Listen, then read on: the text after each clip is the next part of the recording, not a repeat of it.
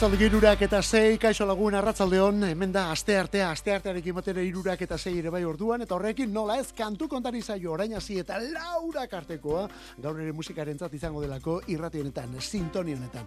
Hau Euskadi irratia da, Euskadi irratia eta laura karte kantu kontari musikeruen ordua, gure taupada elektrikoa. Hortarako Mikel Olazabal eta biokalde honetan, bestaldean zu ere bai, tartean irratia eta irratiaz gain, WhatsAppa ere bai, eta WhatsAppa iritzi, mezu, propos proposamen nahi duzunerako, betiko zenbakian 6 sortzi sortzi 666 6 sortzi sortzi 666 Eta gauzak nola diren aurten azaroaren hogeita marrean beteko dira hogei urte Marco Antonio Sanz de Acedo zendu zenetik. Eskroto edo gabilan ez izenez ezaguna musika munduan.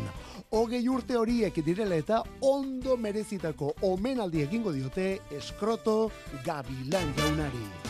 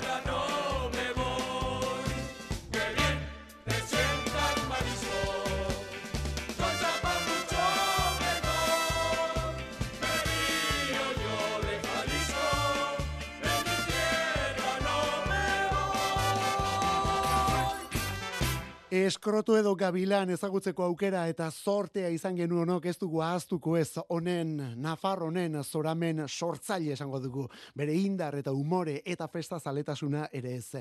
Eta berak idatu zituen bi talde erraldoiak nola ahaztu bi horiek ez da Tijuana in Blue lenda bizi eta kojonprieto hilos guajolotes horren ondoren. Bi garai eta bi estilo, baina bietan abeslari eta lider aritu zen Marco Antonioren sinadura ere bai. Tijuana garaian eskroto ez izen aritu zen, Tijuana garaian eskroto ez izenaz, eta kojonen urteetan gabilan bilakatuta. 2002ko azaroren hogeita marrean bukatu zen ordea mundu honetako bere ibilbidea, baina aurretik egina ez dugu horrela eta horrela ahaztuko. Esate baterako, 2000 eta bian, Tijuana Blue taldeak itzulera kontzertu bat eman zuen anaitasuna kiroldegian. Eguzki irratiaren aldeko feste izan zen ura. Alako harrera izan zuten, beste hogeita amar kontzertuko bira egin behar izan zutela. Azkena, hartsaia aretoan.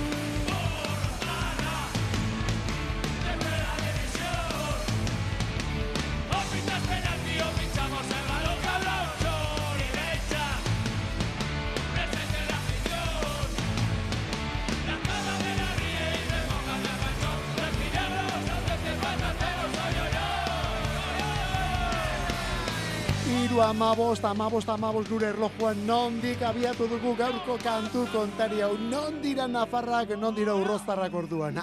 Antes de perder el riego, diskoa daunako. Antes de perder el riego.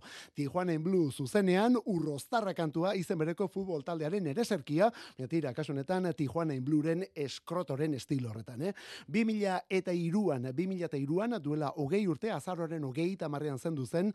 Eta tira, bere omenez orduan. Eh? Az azken kontzertuaren biharamonean zendu zen gainera, azken kontzertuaren biharamonean. Bere buruaz beste eginda. Baina tira, eskroto eta gabilan ez du guazten, ez da pentsatu ere. Eta omenaldi bat egingo zaio aurten abenduaren bian arratzaldeko zortzietatik aurrera, abenduaren bian arratzaldeko zortzietatik aurrera, atarrabiako totem aretoan. Bi talde arituko dira bertan, bi tributo talde. Lehen da bizikoa, berriz Tijuana eta gero Tajon Prieto ilos Cuajolotes. Bi talde hori etxeko orduan, eh? Sarrerak zortzi edo amabi euroan. Marco Antonio Sanz de Acedo, zergaitik ez, eskroto edo gabilana. Eta gero 2008an, Doktor Deseo, abrazame kantuarekin, hau beraz maitasun abestia da, baina kasunetan lagun bati izaten zaion maitasun abestia. Francis Diezek kantu hau eskroto lagunari egintziolako gabilanen omenezko abestia da. Marco Antoniori egindako edo berari emandako besarka da. Cuando la copa de los sueños está vacía y miles de abejas jugando en las tripas me roban las noches.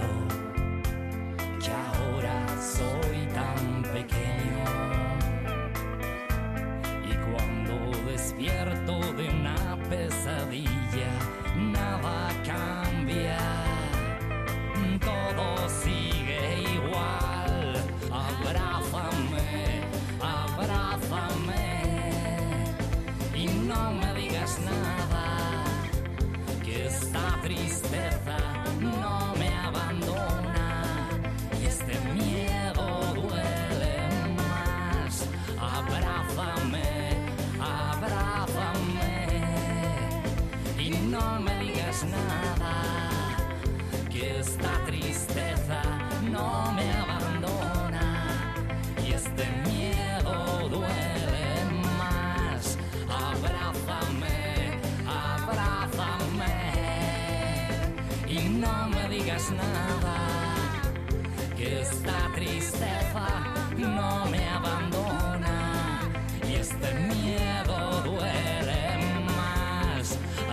Mila eta lauan aiora renteria alboan hartuta Francis Diez eta bere taldekuak, Doktor Deseo taldekuak, kantuaren izena Abrazame eta aiora renteria aipatuta begiratzen mezu bidali diguten oraintxe bertan, gaur plan ederra Lazkaoko gerriko elkartean. Gaur plan ederrak Lazkaoko gerriko elkartean. It's and Music e, egitasmo horren barruan, aiora renteria izango delako gaur bertan, hizketan eta musika kontuetan ere bai. Aiora renteria gaur arratsaldeko seiterdietan Lazkaon, Gipuzkoan, Lazkaoko gerriko elkartean. Eta hemen abrazame abestia Doktor Deseo Bilbotarren piezarik ezagunenetako bat. 2000 eta lauko rompeme con mil caricias cielo diskoko kantua da. Eta abrazame hau maitasun abestitza dugu eta ein batean ere ala da, baina kasunetan laguntasunari egindako maitasun abestia. 2000 eta iruko azaroren hogeita beratzean eman zutelako azken kontzertua Tijuana in Blue taldekoek. Itzulera bira hartako azken kontzertua. Eta iruñeko hartzaia aretoan izan zen emanaldi hori. Bertan izan zen Francis Diez, Francisek ere parte hartu zuelako emanaldi horretan. Eta bukatzean aldageletan besarkada estu eta sentitua eman omentzioten elkarri Francis eta Eskrotoke. Eta haiek izan omentziren Nafarraren azken hitzak abrazame y no digas nada. Besarkatan nuzazu ezer esan gabe orduan. Urren egunean zendu zen Marco Antonio. Omenaldia, lehenako esan dugun bezala, eh? omenaldia totenen, atarrabian, abenduaren bian. Mila modu oinatitik gipuzkoatik garai bateko hor konpontaldearen errautzetatik altxatu eta rokanrolari egurre ematen ari den boskotea orain.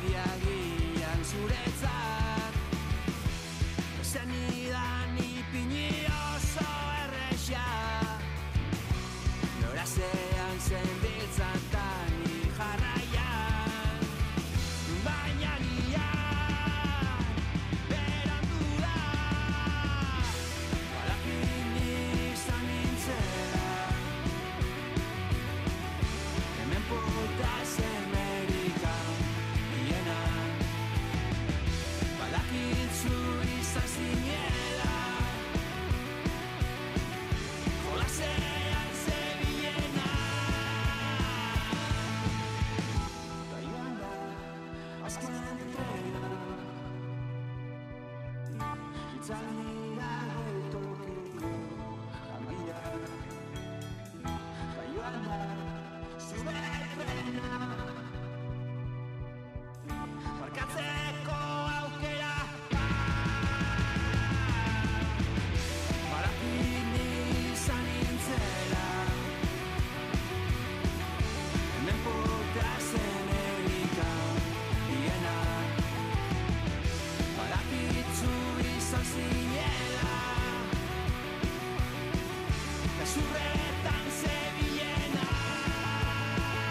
Oñatitik ikipuzkoatik mila modu orduan eta kasunetan boskote formatuan esan beharko dugu, eh? Orain arte laukot ezagutu dugulako talde hau, Xavier Janiz eta bere mutilak, baina aldaketak dato zirugarren albun honetan aldaketak.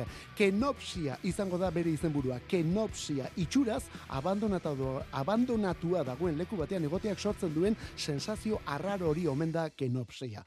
Bueno ba, gisa horretan mila modu talde orduan. Kenopsia diskoaren izena eta soinu soinu berri baten jabe eginda ere bai. Lauro gehi tamarreko soinu gitarrero horrek hor jarraitzen duelako, baina orain teklatuz jantzi dutelako. Hor dago aldaketa eta teklatuetan Miren Fernandez. Miren Fernandez arduratu da teklei emateaz. Momentu zause aurrerakina, kenopsia irugarren diskorren aurrerakina, azken trena bere bideo eta guzti, baita YouTube ere ikusi eta entzun dezakezuna. Talde anoski, mila moldu. Eta garaia jen oraina zari garenez, beste hauek zer esanik ez, urtz.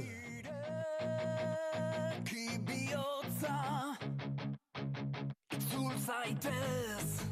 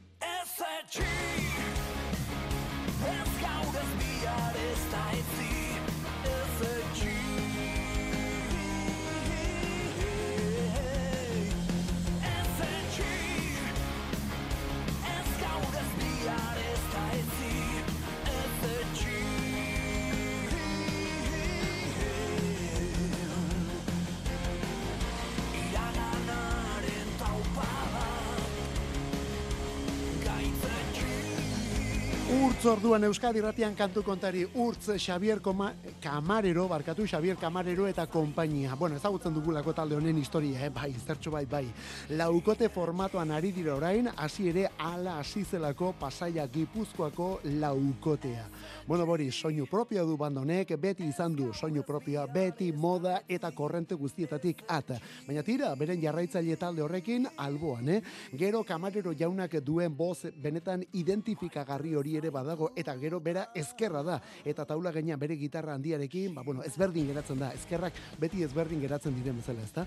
Abesti berria ez etxi, ez etxi hori da kantuaren izena. Izenburu horrekin mezu baikorra du, dudari gabe gainera eta umore puntua duen bideoklipez jantzi dute ikusten hasi orduko segituan konturatuko zara hortaz. Urtze taldekoak kantu berri berria honen izena ez etxi.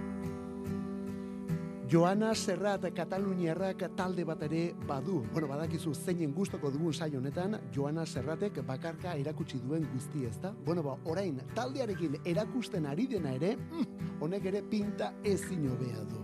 Begira, taldearen izena Riders of the Canyon, Riders of the Canyon, laukotea da, eta kasu honetan bersio batekin datoz, Sunflower. When they your body,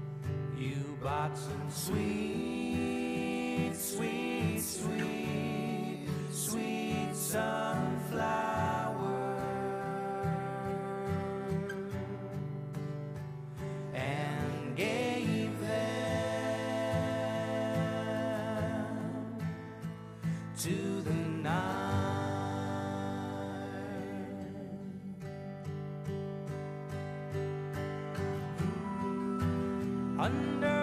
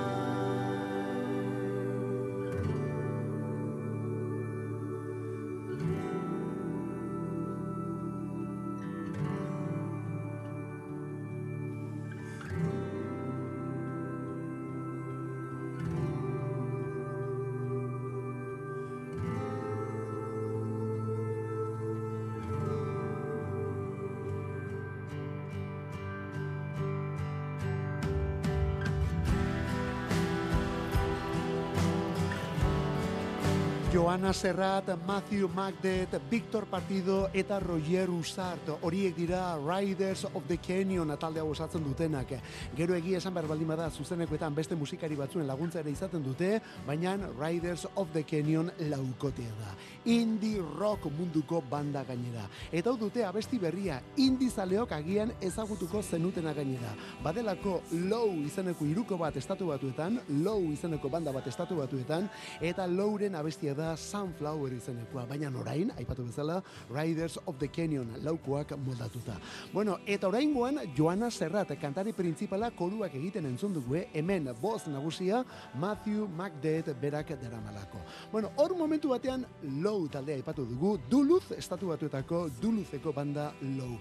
Eta Duluth aipatu dugunez, Irurogeita zeian, Dylanek Manchesterren egin zuena errepikatu du Londresen Cat Powerrek. You must leave now. Take what you need, you think will last. But whatever you wish to keep, you better grab it fast. Yonder stands your orphan with his gun, crying like a fire in the sun.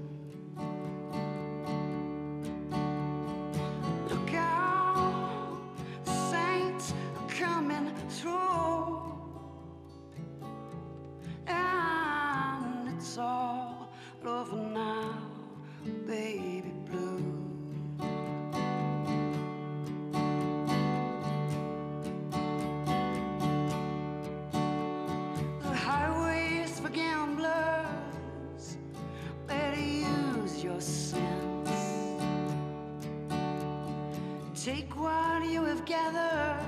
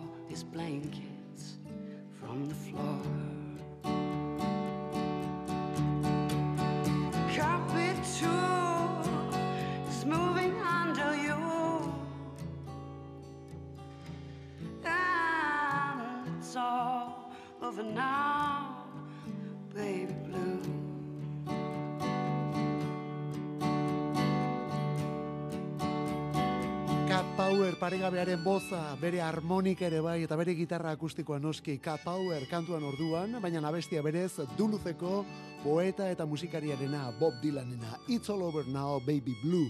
Orain dena bukatu da maitea, ja ez dago triste egoteko arrazoirik. Bob Dylanen klasiko, bah, urrezko klasiko horietako bat. Iruro zeian, Royal Albert Halleko kontzertu hartan sartu zuten abesti hau. Eta sartu zuten, diogu, diskura pirata izan zelako. Eta hankasartze bat ere bazuelako. Disko hartan jasotako kontzertua etzelako Royal Albert, Albert Hallen gertatu, ez da Londresen ere, Manchesterren baizik. Baina tira, hankasartzeak hankasartze, horrela ezagutzen dugu emanaldi eta albun ura. Gero Dylan berak ere ofizializatu zuena, izenburuko oker horri eutxiz, hain zuzen ere, Royal Albert Halleko kontzertua. Bueno, ba, orain Cat Power bai, orain Cat Powerrek benetan eraman ditu kantu horiek denak benetako eskenatoki horretara. Cat Power sings Dylan the 1966 Royal Albert Hall Concert. Hori da honen izena. Eta joan den ostilaletik denon eskura dugun lan bikoitza gainera. Tarteko It's All Over Now, Baby. Wow, ze sarrera duen abesti honek, irurak eta hogeita amazazpi. Eta badakigu azken aldi honetan asko jartzen ari garela, egunero, egunero baina hain gustoko dugu, iruñeko bikote bat, eta talde honen izena, Iseo Andodo Sound, Iseo Andodo Sound, rege eta guzti, kantu berria honen izenburua, En la Tormenta.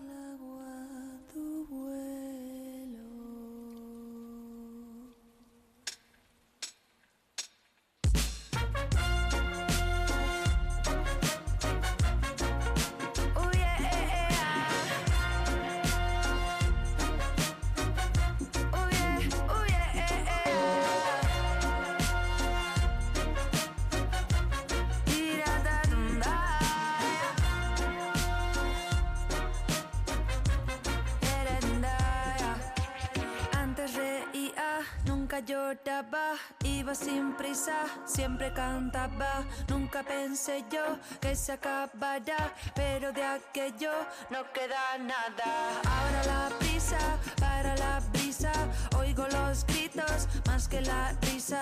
Toco la rosa, toco la espina y este aguacero no se termina y voy como un pájaro en la tormenta que no sabe para dónde va.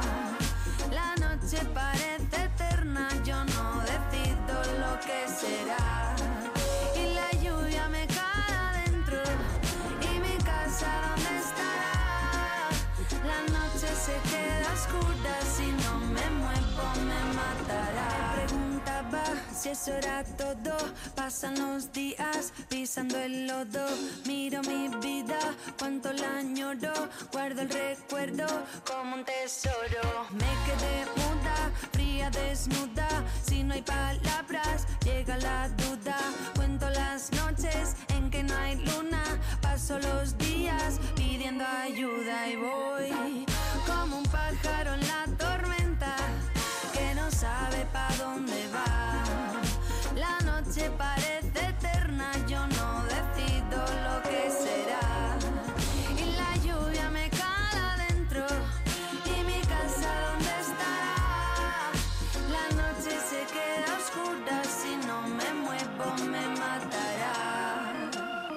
Iseo Andodo Sound bikote iruindarra Leire Villanueva eta Alberto Iriarte Iseo Andodo Sound en la tormenta kantu berri berria. Datorren urte hasierarekin batera ekingo diote kontzertu birari berriz ere en la tormenta izango ditugu orduan Iseo eta Todo Sound.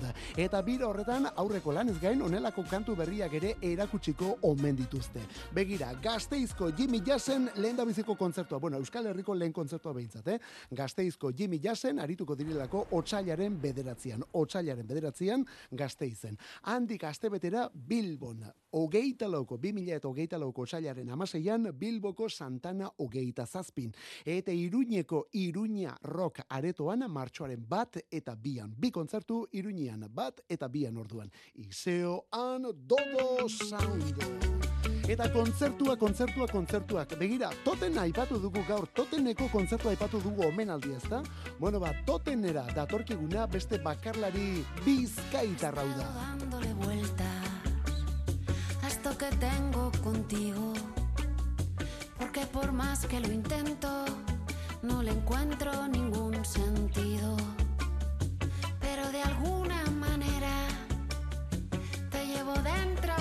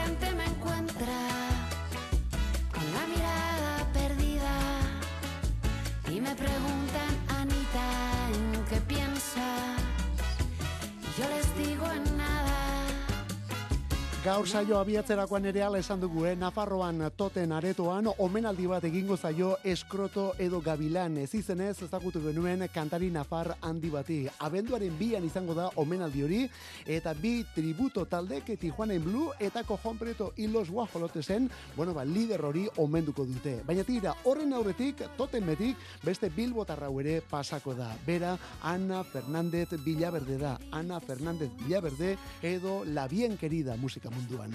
Azken aldi honetan, bersio pilo bat egi- egiten eta erakusten ari da, baina bere kantu eta diskuak ere baditu eta horiek ere erakusten ditu Anaka. Albunik berriena 2000 eta hogeita bi bukaerako paprika, onelako abestiekin, eh? Eta horrelakoekin, igande honetan bertan, igande honetan bertan, totem aretoan, atarrabian, labien kerida bera. Hori bai, kontzertu akustikoa eskainiko mendu, ez horrelako metal arreglo eta bestelakoekin. Honen izena, esto que tengo contigo, igandean totemen, esan bezala, la bien querida. Eta sarrera hola bajutik eh, dator, baina pizkanaka pizkanaka iritsiko da, eh? Orain arte ez dugulako ona ekartzeko aukerarik izan, baina hauen diskoak ere benetan merezi duelako. Pipiolas bikotea, Madrildik, Pipiolas bikotea.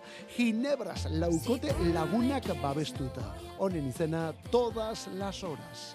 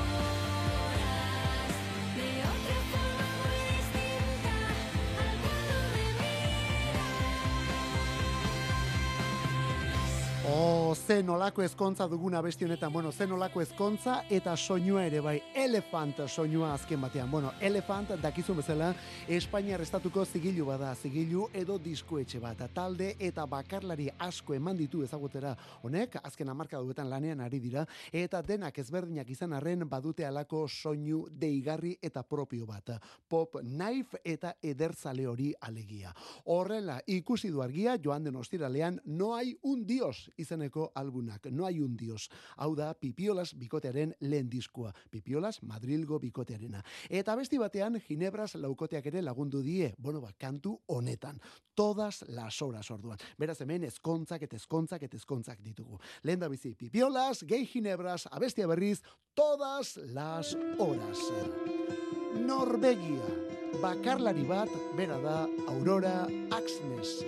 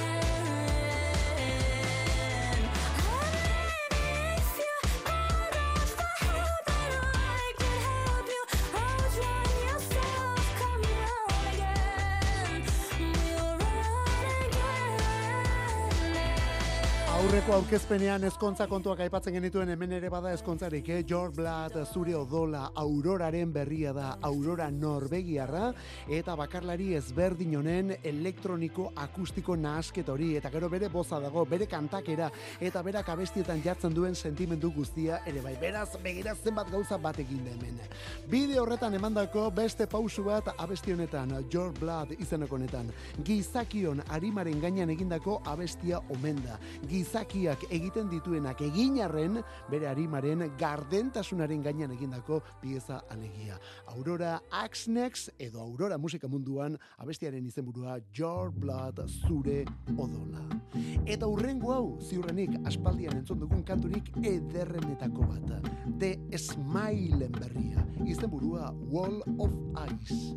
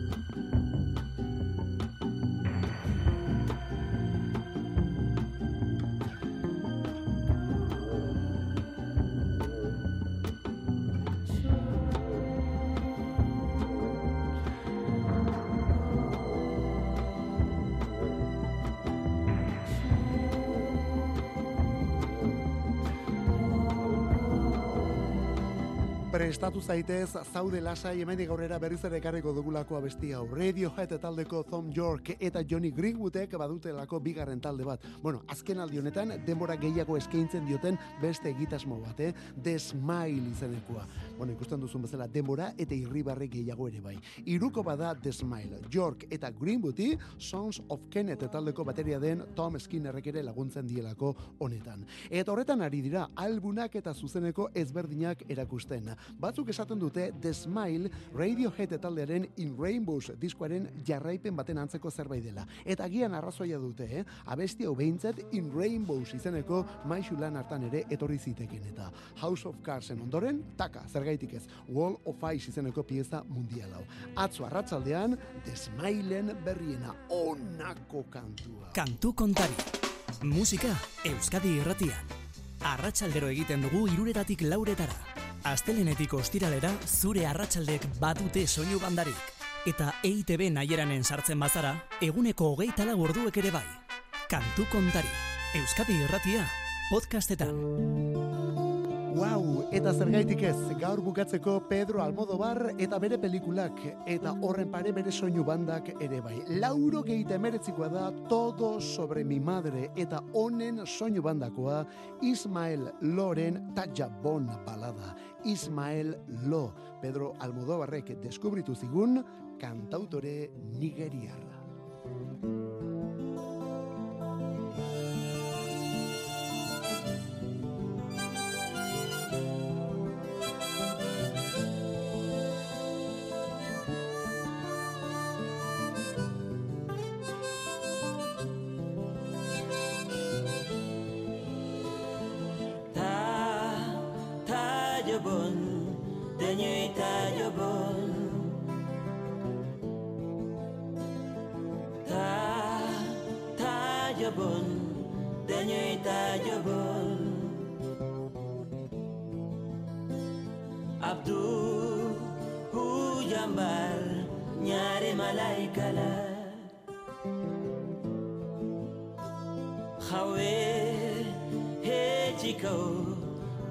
sincero. Momo monila degam julinga. Momo monila degam wo.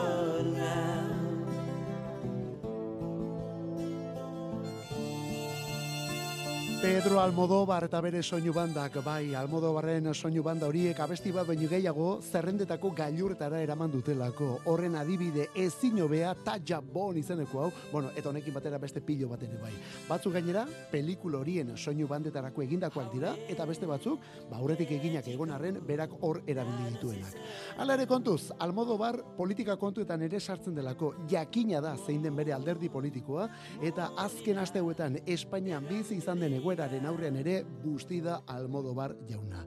Non bait gainera Ferraz kalean bertan bizi da, hau da alderdi sozialistaren bere alderdiaren egoitza dagoen kale horretan. Eta oso kritikoa da azken egun hauetan bertan gertatu denarekin Almodobar.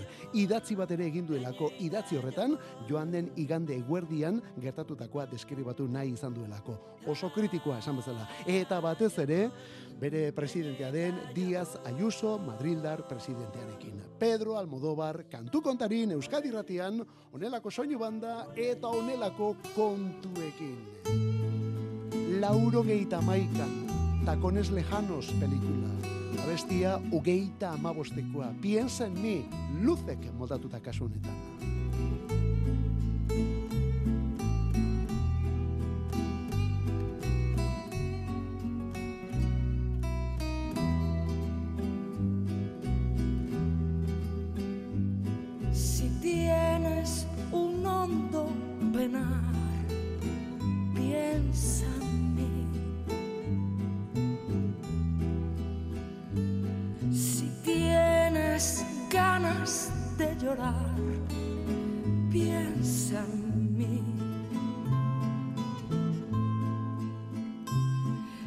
Ves que venero tu imagen divina.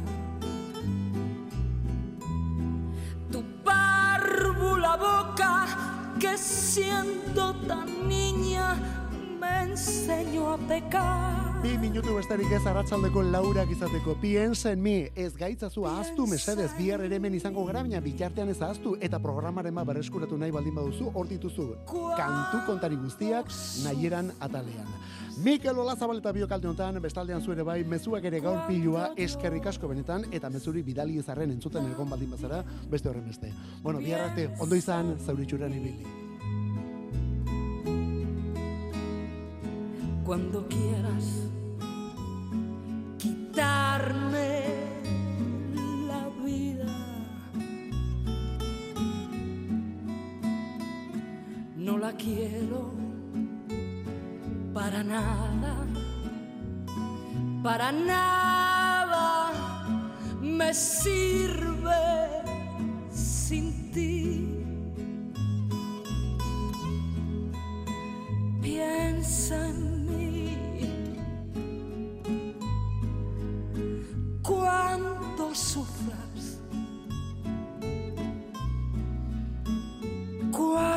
llores también piensa en mí.